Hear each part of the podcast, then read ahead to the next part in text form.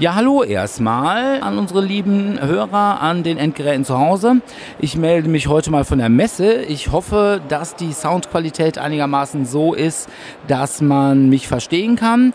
Ich habe einen Gast hier und zwar ist das der Herr Sebastian Wenzlaff, Projektmanager von Asmodee. Und zwar hatte ich ihn gebeten, mal ein bisschen mit mir über das Thema Lokalisation zu reden. Asmodee ist halt ein weltweiter Konzern, anders als unsere deutschen Spielehersteller. Das heißt, da ist eine Menge, was es zu lokalisieren gibt. Und zwar auch aus dem eigenen Hause. Ja, Herr Wenzlaff, erstmal zur Eigenvorstellung, was macht ein Projektmanager? Ein Projektmanager bei Asmodee Deutschland, ähm, ja, macht im Grunde den gesamten Prozess von, wir entscheiden uns ein Produkt zu machen, ja, weil wir es irgendwo gesehen haben, weil uns das innerhalb unserer Struktur angeboten wird, weil wir es selbst auf der Messe auch vielleicht in, in Gespräch mit unseren Partnern entdeckt haben. Das heißt, vom Erstkontakt bis hin den Prozess begleiten und gestalten, bis es halt letztendlich bei den Spielern auf dem Tisch liegt. Ja, jetzt gibt es ja im Prinzip, was äh, zu lokalisierende Spiele angeht, bei Asmodee zwei verschiedene Typen. Einmal die, die aus dem eigenen Konzern kommen und dann die, die von außen kommen, zum Beispiel von Simon. Fangen wir mal mit den ersten an. Ähm, sagen wir mal, Herr Cory Konitzka denkt sich, guck mal, zweite Auflage, die Cent ist jetzt auch schon sechs Jahre her. Es wird Zeit für eine dritte Auflage. Wann kommt der dann mit Ihnen ins Gespräch? Und im Grunde ist es so, dass unsere eigenen Studios, die, die letztendlich die Kreativarbeit natürlich leisten, sich die Spiele ausdenken, fertig entwickeln, sie vorher schon pitchen, also selbst wenn sie noch in der Entwicklung sind, durchaus auf uns zukommen, und uns schon mal mit ins Boot holen, weil wir dann natürlich auch aus, unserem, aus unserer Expertise heraus Feedback geben können, gerade was die lokalen Märkte auch angeht. Die eigentliche Arbeit, dann aber die eigentliche Lokalisierungsarbeit, die findet dann statt, wenn das Projekt einfach, wenn das, wenn das Produkt fertig ist. Wenn also der Autor, die Entwickler, die Illustration, wenn das alles im Kasten ist, dann geht die Arbeit für uns eigentlich erst so richtig los. Es gibt ja aber doch auch andere Fälle, wo man zum Beispiel den weltweit gleichzeitigen Release hat, wie jetzt zum Beispiel bei Keyforge. Äh, das unterscheidet sich aber in der eigentlichen Projektarbeit weniger. Der, der große Unterscheidungspunkt ist eigentlich nicht, ob es intern ist oder extern, da machen wir gar nicht so den Unterschied. Der Punkt ist, gibt es schon eine Version auf dem Markt oder genau wie Sie sagen, machen wir das gleichzeitig. Das ist schon ein sehr, sehr fundamentaler Unterschied, denn wenn wir ein Spiel nachträglich lokalisieren, beispielsweise gibt es die englische Version schon, dann haben wir natürlich die Möglichkeit, FAQs einzubauen. Es gibt schon Erfahrungswerte mit der Originalversion. Das heißt, wir haben die Möglichkeit, da auf manchmal auch Fehler, die es auch in Originalversionen gibt, zu reagieren. Wir können manche Dinge da noch verbessern. Und ganz wichtig, wir können es vorher wirklich spielen und testen. Denn ähm, bei Spielen, wo wir einen Simultan-Release weltweit haben, ist es nicht so, dass wir das Spiel fertig bekommen, dann haben wir drei, vier, fünf Monate Zeit, können uns damit auseinandersetzen, sondern je nach Projekt, je nach Spiel wird da auch natürlich bis zur letzten Minute dran gearbeitet, bis es perfekt ist. Und das heißt auch für uns, dass wir da nicht immer die Chance haben, es so umfänglich von Anfang an zu spielen. Und das macht für uns eigentlich den größten Unterschied. Jetzt könnte man ja sagen, okay, warum lokalisiert ihr nicht einfach immer erst danach? Das klingt so einfach. Der Punkt ist aber, dass natürlich, wenn wir nachher erst anfangen, dann geht auf einmal schnell ein Jahr ins Land, bis eine deutsche Version im Laden steht. Das liegt gar nicht daran, dass wir so lange brauchen. Aber das liegt eher an den, an den Umständen der Produktion. Es wird dann natürlich versucht, gemeinsam zu produzieren, mehrere Sprachen in einem Print unterzubekommen, um da auch kostendeckend arbeiten zu können. Also das ist quasi, man kann Glück haben und kommt in den zweiten Print-Run rein oder man muss auf den dritten warten. Absolut. Und ähm, das sind halt gerade auch abhängig vom Produktionsort, wenn wir auch noch in China sind, wenn wir Richtung Miniaturenspiele gehen, dann ist so schnell ein halbes Jahr vorbei. Zwei Monate sind davon alleine schon Transport. Und das ist genau richtig. Das heißt, nachträgliche Lokalisierung hat inhaltlich viele Vorteile, aber wir wollen natürlich auch den Spielern die Spiele so schnell wie es geht auf den Tisch bringen. Okay. Und wie sieht das aus jetzt mit äh, externen Spieleherstellern, wo man sagt, naja, das könnte bei uns eventuell ins Portfolio äh, passen? Wann und wonach wird da entschieden? Nehmen wir es auf, also bringen wir es in Deutschland als Asmodee Deutschland? Ich sage mir zum Beispiel Simon, was ist als letztes rausgekommen? Smog, glaube ich. Werden wir es auf Deutsch sehen? Ja, das wird äh, auf Deutsch in den nächsten Monaten bei uns erscheinen. Also, und wonach entscheidet man das? Erfahrungswerte, Bauchgefühl oder? Äh, an der Stelle merkt man natürlich, dass die, dass die Spielebranche eine kleine Branche nach wie vor ist. Ähm, wir, auch Asmodee, wir können keine riesen Marktforschung machen, was auch immer. Letztendlich ist es viel, viel Bauchgefühl. Das heißt, an allererster Stelle steht, macht uns das Spiel Freude. Haben wir Spaß an dem Spiel? Das ist einfach für uns alle der wichtigste Faktor. Dass das natürlich eine, wie wir alle wissen, total subjektive Sache ist, ist auch klar. Trotzdem, das Spiel muss erstmal für sich stehen. Und dann gibt es natürlich der Entscheidungsprozess, der ist so vielfältig wie die Spiele auch. In der Regel sind bei uns schon alle Bereiche des Unternehmens mit eingebunden. Das fängt an mit wir aus der Redaktion, Marketing, der Vertrieb natürlich, die Geschäftsführung, aber genauso auch der Finance-Bereich. Denn letztendlich muss, müssen da viele Faktoren zusammenpassen. Ähm, wie ist die aktuelle Marktlage? Wie sieht auch unser Portfolio aus? Ne? Drei, vier, fünf, sechs, sieben Miniaturenspiele, irgendwann wird es vielleicht auch zu viel. Niemals. Niemals? Okay. Dann hätten wir noch einige, die wir dann nachschieben könnten. Nein, aber das, das ist ein Punkt. Und auch einfach der Aufwand. Lokalisierung, wir machen das ja komplett in-house. Das heißt, wir übersetzen alles selbst. Wir recherchieren viel. Wir wollen immer die beste Lösung für sprachliche Sachen finden. Wir wollen immer das beste Produkt anbieten. Und das ist aufwendig und ähm, auch das muss alles in Relation einfach zueinander passen. Denn am Ende müssen die Spieler was davon haben, wir genauso. Und deswegen ist es ein sehr, sehr ja, vielfältiger Prozess, unterm Strich aber häufig auch Bauchgefühl. Wie sieht das aus bei Lokalisierungen von ehemaligen Kickstarter-Projekten? Da hat man natürlich einfach das Problem, dass eben auch eine Menge Deutsche das Spiel schon gebackt haben. Und ich könnte mir vorstellen, umso, ja, ich sag mal, unabwägbarer könnte da der Markt sein. Ja, der Markt ist, ist schwer einzuschätzen. Da gibt es zwei ganz wichtige Sachen. Das eine ist natürlich, wir drucken eine gewisse Auflage und die ist natürlich auch daraufhin geplant, dass unterm Strich irgendwo ein Plus bleibt. Weil irgendwovon muss das Ganze natürlich auch die ganze Show weitergehen. Das heißt, wenn ein signifikanter Kickstarter-Anteil schon auch auf dem Markt ist, macht es uns das natürlich schwieriger. Das ist aber letztendlich dann auch Kommunikation mit dem Partner zusammen, welches Modell man da fährt. Ich kann natürlich auch jeden Spieler irgendwo verstehen. Ich meine, wir alle bei uns in der Firma sind Spieler. Ich kann jeden Spieler verstehen, der bei, bei einem Kickstarter mitmacht.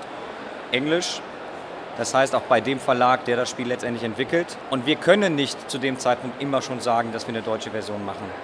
Das hat ganz, ganz verschiedene Gründe, aber letztendlich liegt es an so vielen Faktoren.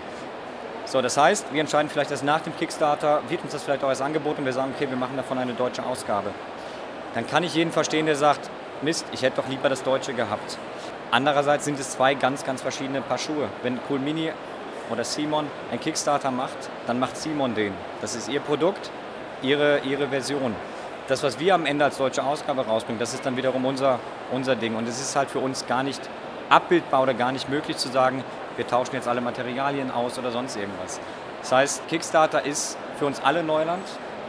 Und ja, alle Beteiligten, glaube ich, versuchen auch noch da den perfekten Mittelweg immer zu finden. Okay. Eine weitere Frage, die ich noch hätte, äh, es geht uns insbesondere dabei um Spiele mit App-Unterstützung. Ich sage mal, größte oder beziehungsweise das mir präsenteste, ganz persönliche Sache, Willen des Wahnsinns, wo eben auch die App mit übersetzt werden muss. Nun ist mir da ein paar Mal aufgefallen, ich hatte die entsprechende Erweiterung. Die App hinkte ein bisschen hinterher. Woran liegt das? Denn eigentlich stelle ich mir vor, die Texte in die App einzugeben, müsste doch eigentlich das Einfachste sein. Ich bin tatsächlich ganz froh um die Frage, weil von außen betrachtet ist genau der Eindruck ist natürlich, es ist doch nur eine App. Es kann ja nicht so schwer sein. Das sind ja die Sätze, die, die jedem ja auf der Zunge liegen, natürlich. Auch da ist es so, dass wir natürlich auch auf die Zulieferung angewiesen sind. Das heißt, bis wir die Daten in einer Art und Weise vorliegen haben, dass wir die wirklich auch sinnvoll weiterverarbeiten können, selbst da liegen manchmal Wochen oder Monate teilweise zwischen, wo wir selbst so ein bisschen auf heißen Kohlen sitzen. App-Lokalisierung ist aber nochmal eine ganz besondere Schwierigkeit. Wenn ich ein Spiel vor mir habe, ich kann das Material anfassen, ich sehe alles, ich habe jeglichen Kontext, ich kann also Spielmaterial, Spielanleitung, alles in Relation zueinander setzen. Apps, so toll sie sind und so, so sehr sie unser Spiel bereichern, sind halt technisch gesehen für viele in der Branche auch noch Neuland. Das heißt, häufig bekommen wir dann relativ losgelöste Textbausteine. Und dann geht erstmal los zu verstehen, wie das alles überhaupt ineinander greift. Das heißt, die Lokalisierung einer App ist halt so ein bisschen deutlich schwieriger. Ist halt so ein bisschen wie die Lokalisierung von Computerspielen, wo man ja auch immer sagt, das Problem ist, wenn ich nur den Quellcode habe und nicht weiß, in welcher Situation dieser genau. Text wie kommt. Wenn ich, wenn ich gerade Willen des Wahnsinns, also ein sehr storylastiges Spiel, ich habe irgendwo einen losgelösten Satz, der irgendwie nach drei Stunden in dem Szenario auftaucht. Wenn ich da nicht weiß, warum der ist, dann habe ich gar keine Chance, wirklich eine ganz, ganz dichte deutsche Story zu schreiben. Und sehr, sehr aufwendig sind auch die Tests. Wenn ich eine, eine lokalisierte Spielanleitung habe, die kann ich von A bis Z lesen selbst lesen, korrekt, Korrekturlesern geben und so weiter. Bei einer App muss ich halt jedes Mal diesen gesamten ja, Spielaufwand eigentlich investieren und das macht es auch noch deutlich schwieriger, letztendlich zu einem fertigen Ergebnis zu kommen. Ich fand das immer nur ganz drollig, weil dann hat man den Teil übersetzt, äh, den Teil übersetzt, einen Teil nicht übersetzt. Also die Karten, die sind ja schon quasi im Grundspiel übersetzt und dann He drops abgesägte Schrotflinte. Es sind Ergebnisse, die wir natürlich alle nicht wollen, ganz klar. Aber wie gesagt, ich glaube auch der, dieser ganze App-Bereich, der digitale Bereich ist auch etwas, ja, der auch eine, eine Lernkurve einfach beinhaltet. Weil unterm Strich, sagt es gerade bei der Einleitung großer Konzern, absolut, ja, ist so. Auf der anderen Seite sind es auch alles Menschen, die daran arbeiten, die viel Herzblut reinstecken. Und ich sage mal, über so eine Formulierung wie gerade ärgert sich der, der es bearbeitet hat, absolut am meisten. Wobei ich das immer ganz drollig finde, muss ich ehrlich sagen. Also gut, es wird ja vorher gesagt, die Sache ist in ihrer Sprache noch nicht verfügbar. Und weil es dann irgendwie da doch teilweise verfügbar ist, hat man dann manchmal so einen Mischmasch und ja. Ist, ja ganz, ist ja ganz niedlich. Aber ist denn quasi bei Asmodee USA jemand, der direkt da auch die Übersetzungen mitmacht oder wird es tatsächlich alles in Essen übersetzt? Oder wird es hier outgesourced? Äh, es wird in Deutschland übersetzt. Ich sage bewusst nicht in Essen, weil wir auch noch unseren Standort in Waldüren haben. Ja. Gerade da sitzen vor allem die Leute, die seit Jahren mit den FFG-Produkten arbeiten und sehr gut mit den ganzen Spielwelten und Linien vertraut sind. Und das machen wir alles komplett in diesen beiden Offices. Das heißt, wir haben hier und da mal Projekte, wo wir auch mit externen Kollegen zusammenarbeiten. Äh, da müssen wir auch einfach immer gucken, wie ist die Projektlage gerade. Aber grundsätzlich machen wir das alles bei uns, ja. Okay, und jetzt noch den Mehrwert für unsere Hörer. Wann kriegen wir Stuffed Fables auf Deutsch? Wann kriegen wir die nächste äh, Willen des Wahnsinns Erweiterung auf Deutsch? Und wann kommen Gamma und Delta Team für The Others? Gleich drei Fragen auf einmal, okay. Fast vier. Also den Herr der Träume, den wird, der ist komplett abgeschlossen von uns. Der befindet sich, glaube ich, gerade auf dem Transportweg. Das heißt, wir werden da noch, ich will keinen genauen Termin sagen, weil sobald ich den sage, es kann ja morgen wieder äh, dahin sein. Aber ich denke, in den nächsten, im nächsten Quartal sollte er verfügbar sein. Wir haben hier auf der Messe ein Exemplar, ein deutsches. Das ist das einzige, was momentan existiert. Gerne bei uns auf der Fläche anspielen. Dann war Willen des Wahnsinns die nächste Erweiterung. kann ich gerade nicht genau sagen weil das ist wiederum ein Projekt, was die Kollegen in Waldürn betreuen. Habe ich gerade nicht den, einfach nicht den Termin parat. Und das dritte war die beiden Teams für The Others. Und bei The Others war uns ganz wichtig, die sieben Sünden auf jeden Fall voll zu kriegen. Und jetzt haben wir natürlich das typische Problem mit Lokalisierungen, das Erweiterungsthema. Ich meine, wir, wir starten kein Projekt, kein Spiel, wo wir nicht wünschen, die Erweiterung machen zu können. Aber auch wir müssen unterm Strich gucken, dass wir zumindest so viele Erweiterungen produzieren können, dass sich das irgendwo deckt. Die Sünden haben wir vervollständigt, so gut es ging. Also wir haben alle sieben jetzt an Bord. Und auch da, weil wir sehr viel Wert darauf gelegt haben, dass das passiert, das machen wir sicherlich nicht, um den, den goldenen Taler zu verdienen, das tun wir damit nicht. Bei den Teams sind es momentan keine Pläne, die auch noch auf Deutsch zu bringen. Jetzt haben sie aber meinen Nachtschlaf ein bisschen geraubt. Muss auch noch eine Frage kommen, damit das natürlich nicht das ist, womit wir enden. Das kann ja nicht Nein. Ach so, hat Cory Konitzka irgendwas schon von der dritten Auflage von Descent gemurmelt? Ich glaube, dass Descent 2 immer noch sehr gut momentan unterwegs ist und da gibt es noch nichts weiter hinzuzufügen. Also ich wüsste nicht, dass da schon mit einer dritten Edition. Dann könnte man vielleicht nochmal für die Descentler eine Erweiterung nochmal bringen, oder?